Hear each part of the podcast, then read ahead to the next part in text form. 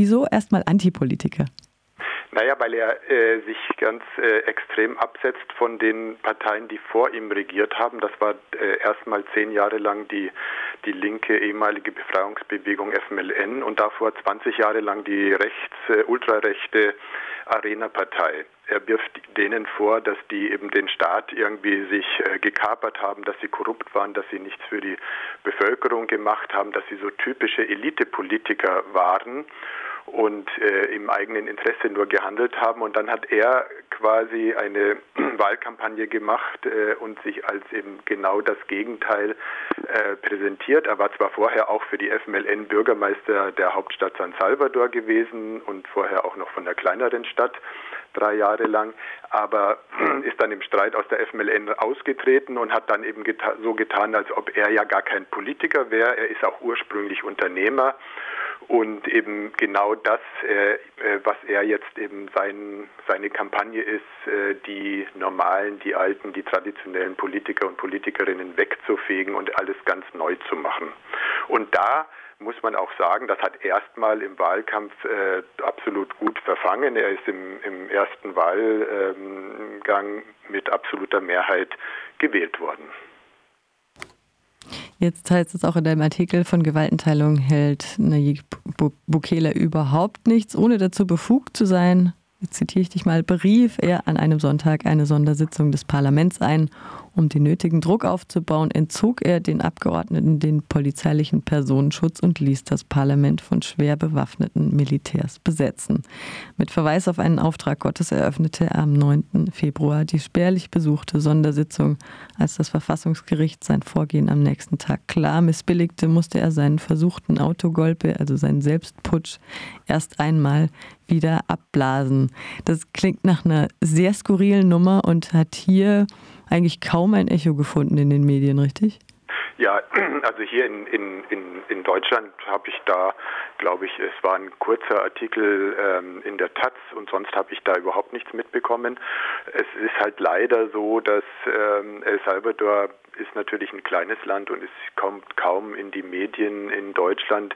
Wenn es in die Medien kommt in den letzten Jahren, dann ist es meistens, dass es dadurch, dass es eben sehr, sehr hohe äh, Gewalt, eine sehr, sehr hohe Gewaltrate, teilweise die, die höchste in der ganzen Welt hatte. Und ähm, aber eben sowas äh, interessiert die Leute oder die Medien dann häufig eben leider nicht so sehr, obwohl das eben ein, ja, äh, es war eben mehr als irgendwie nur so eine Operettengeschichte, äh, wo man dann irgendwie drüber schmunzeln sollte, was da eben was für ein Politiker, was der da für komische Sachen macht, sondern es war natürlich schon einfach so, dass er äh, einfach einen ganz ähm, schlimmen Schritt gemacht hat zur Zerstörung von demokratischen Verfahren in El Salvador, die eben in den letzten knapp 30 Jahren seit dem Ende des Bürgerkriegs eben sich eben nach und nach aufgebaut worden sind. So. Wahrscheinlich ist auch das, was du am Anfang benannt hast, dieses antipolitische, also dass, dass er sich selber als äh, Alternative zu rechts, zu links oder weder noch irgendwie zu sein scheint, sein äh, Erfolgsrezept. Er ist ja sehr beliebt in der Bevölkerung.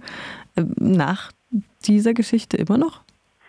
Also die die ersten Zahlen der, also bei Umfragen sind erstmal ein ganzes Stück runtergegangen.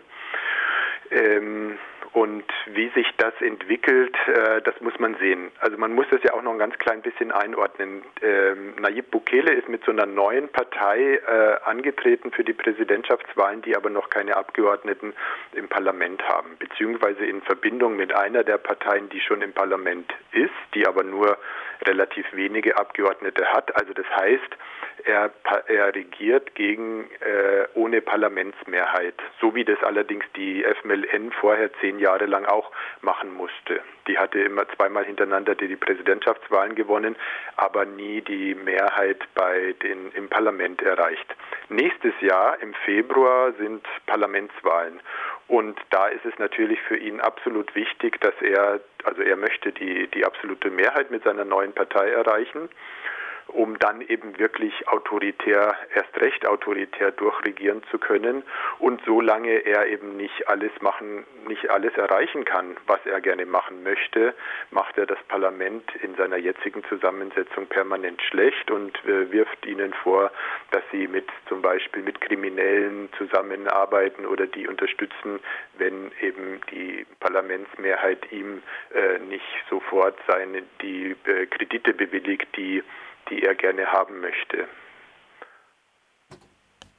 Wie, wie kann man diesen Menschen einordnen? Also, naja, er ist halt so ein äh, junger, dynamischer Unternehmer, so ein junger, dynamischer Typ, präsentiert sich auch äh, ohne, also tritt immer ohne Krawatte auf, so leger gekleidet, irgendwie ist wahnsinnig präsent in den sozialen Medien. Äh, das macht er auch wirklich richtig gut. Ich habe jetzt, ich, als ich im Januar, Februar in El Salvador war, habe ich mit verschiedenen Leuten gesprochen, auch manche, die noch in der Regierung in verschiedenen Institutionen arbeiten. Und die haben alle gesagt, dass sich die Anzahl der Mitarbeiterinnen in ihren Abteilungen, in ihren in, in den äh, Institutionen, wo sie sind, nicht verändert hat. Aber wo sie vorher äh, fünf äh, äh, Leute hatten, die für soziale Medien und Kommunikation zuständig waren, ist die Abteilung jetzt auf 30 äh, gestiegen. Und dafür haben sie eben woanders eben dann Leute eingespart. Also das macht er perfekt, äh, das macht er richtig gut. Äh, er präsentiert sich da halt auch dynamisch, vor allem die jungen Leute äh, finden das auch super. Er reagiert fast nur über Twitter. Äh, das macht er so, äh, so wie sein großer, äh, vielleicht auch großes Idol im Norden, Trump, der das ja genauso macht. Und er macht das eben auch tatsächlich so, dass er dann über Twitter irgendwie seinen, seine Minister mal entlässt oder irgendwelche sonstigen Entlassungen vorstellt oder neue Gesetzesinitiativen und so weiter. Und das muss man halt so ein bisschen, eben genau so muss man ihn einordnen. Man, er ist sehr, also er macht das wirklich gut, wie er sich präsentiert und gleichzeitig ist er aber eben auch absolut, äh, sagen viele Leute in El Salvador, äh, total beratungsresistent. Äh, er zieht halt sein Ding durch und macht da halt dann auch immer wieder Sachen, die die unsinnig sind so.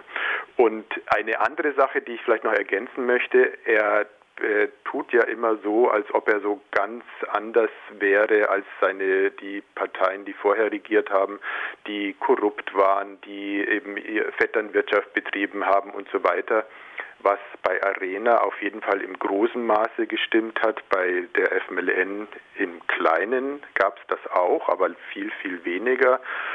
Und er selber hat sich, äh, hat eben auch äh, ganz viele, also äh, Familienangehörige in die Regierung und in seinen Beraterstab berufen oder eben auch ganz äh, teilweise Schulfreunde, teilweise Unternehmensleute, mit denen er früher auch Unternehmen hatte. Also er macht absolut genau das Gleiche oder eigentlich macht er das, noch, äh, noch extremer, noch schlimmer als, als äh, die Parteien vor ihm. Aber eben durch diese, durch diese ganz, ganz massive Medienkampagne, Twitter, Facebook, was auch Instagram, was auch immer, schaffte es tatsächlich halt noch so ein Bild zu verbreiten, als ob er eben ganz anders wäre. So er eben anders als die bisherigen Politiker, die eben zu wenig für das Land gemacht haben, die er jetzt eben hinwegfegen möchte. Und dieser dieser Kreuzzug letztendlich, der geht halt noch mindestens bis nächstes Jahr weiter, bis die Parlamentswahlen sind, wenn er dann eben so seine Hoffnung eben eine absolute Mehrheit bei den Wahlen bekommt. Jetzt bezieht sich ja dein, der Titel deines Artikels natürlich mit zweierlei Maß auch darauf, dass es kaum Kritik an Bukeles Vorgehen gegeben hatte.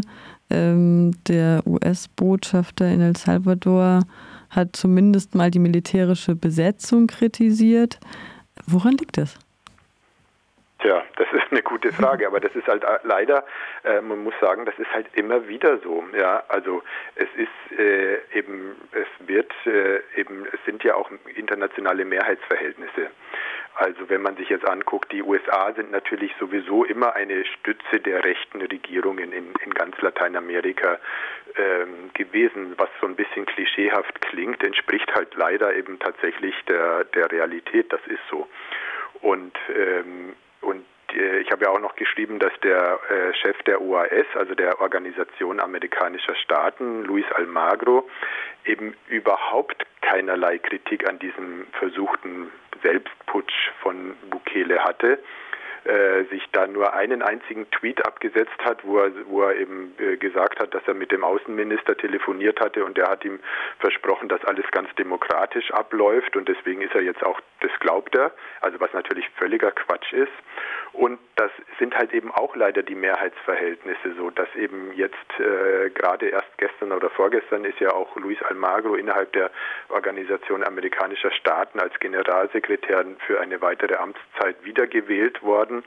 Und er ist natürlich einfach ein, ein so ein so ein, äh, so ein Linkenfresser, egal ob das jetzt in Bolivien ist oder in Venezuela. Er spricht sich äh, immer gegen gegen das äh, gegen die linken Regierungen aus und und andererseits wenn die rechten Regierungen äh, egal was sie machen da fällt dann gibt es dann gar keine Kritik oder die Kritik fällt sehr moderat aus. Das ist halt einfach das ist seine Aufgabe und das ist seine Mission und äh, das ist die Mission der USA man muss allerdings dazu sagen, dass es diesmal, also auch die Europäische Union hat ja, spielt ja in, in Lateinamerika und die einzelnen europäischen Ländern ja auch nicht immer eine positive Rolle, aber diesmal hat die, die Vertretung der Europäischen Union äh, sofort sich gegen diese, gegen diesen Putsch, also diesen, die Besetzung des Parlaments und äh, durch schwer bewaffnete Militärs und so weiter ausgesprochen und da gab es also ganz klare Position dagegen. Auch der deutsche Botschafter übrigens hat das ganz klar abgelehnt. Na, immerhin. Wie geht es denn jetzt weiter in El Salvador? Was ist deine Einschätzung? Naja, es ist jetzt so ein bisschen so Dauerwahlkampf natürlich bis zum nächsten Jahr, bis äh, Ende, äh, Ende Februar, bis zu den Parlamentswahlen einerseits. Andererseits ist es natürlich auch so, dass auch in El Salvador ist die Corona-Krise eben ähm, äh, beginnt gerade. Äh, es gibt bislang zum Glück erst fünf Fälle, die eben, die eben ähm, ähm, festgestellt worden sind. Die Leute sind auch gleich in Quarantäne genommen worden. Äh, Bukele macht es so, dass er, dass er sehr, sehr drastische Maßnahmen schon sehr, sehr früh vor einigen Wochen verkündet hat. Und dass es jetzt zum Beispiel auch seit wenigen Tagen ein, aus, ein weitgehendes Ausgehverbot gibt für die allermeisten Leute. Und da sind eine ganze Reihe von Sachen, die sicherlich auch sinnvoll sind in einem Land mit einem schlechten Gesundheitssystem, wo, ähm, wo, die Leu wo natürlich viel, viel mehr Leute noch sterben würden, als hier sterben, weil sie gar nicht behandelt werden können, äh, gar nicht angemessen.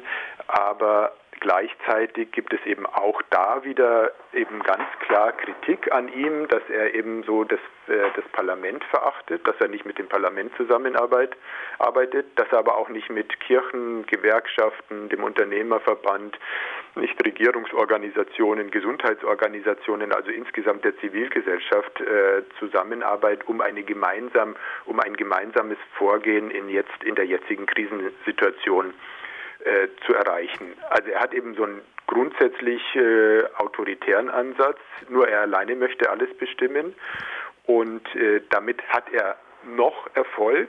Wie es aber jetzt einfach natürlich, also er hatte auch jetzt sich ein ganz, ganz großes Paket von zwei Milliarden US-Dollar, was ja für, ähm, für El Salvador viel Geld ist, sich jetzt vom Parlament bewilligen lassen.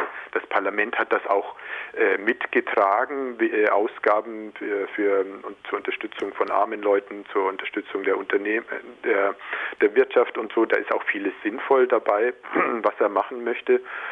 Und gleichwohl ist es so, dass wahrscheinlich, äh, dass eben auch äh, auch in El Salvador trotzdem die Krise äh, eben natürlich in, mit einer gewissen Verzögerung wahrscheinlich auch durchbrechen wird. Und da muss man dann halt sehen, wie klug er sich eben auch weiterhin verhält und wie, ob das wird dann wahrscheinlich der Ausschlag sein dafür, ob seine Popularität bis zu den nächsten Wahlen anhält und er dann eben mit seiner neuen Partei äh, die Parlamentswahlen gewinnt.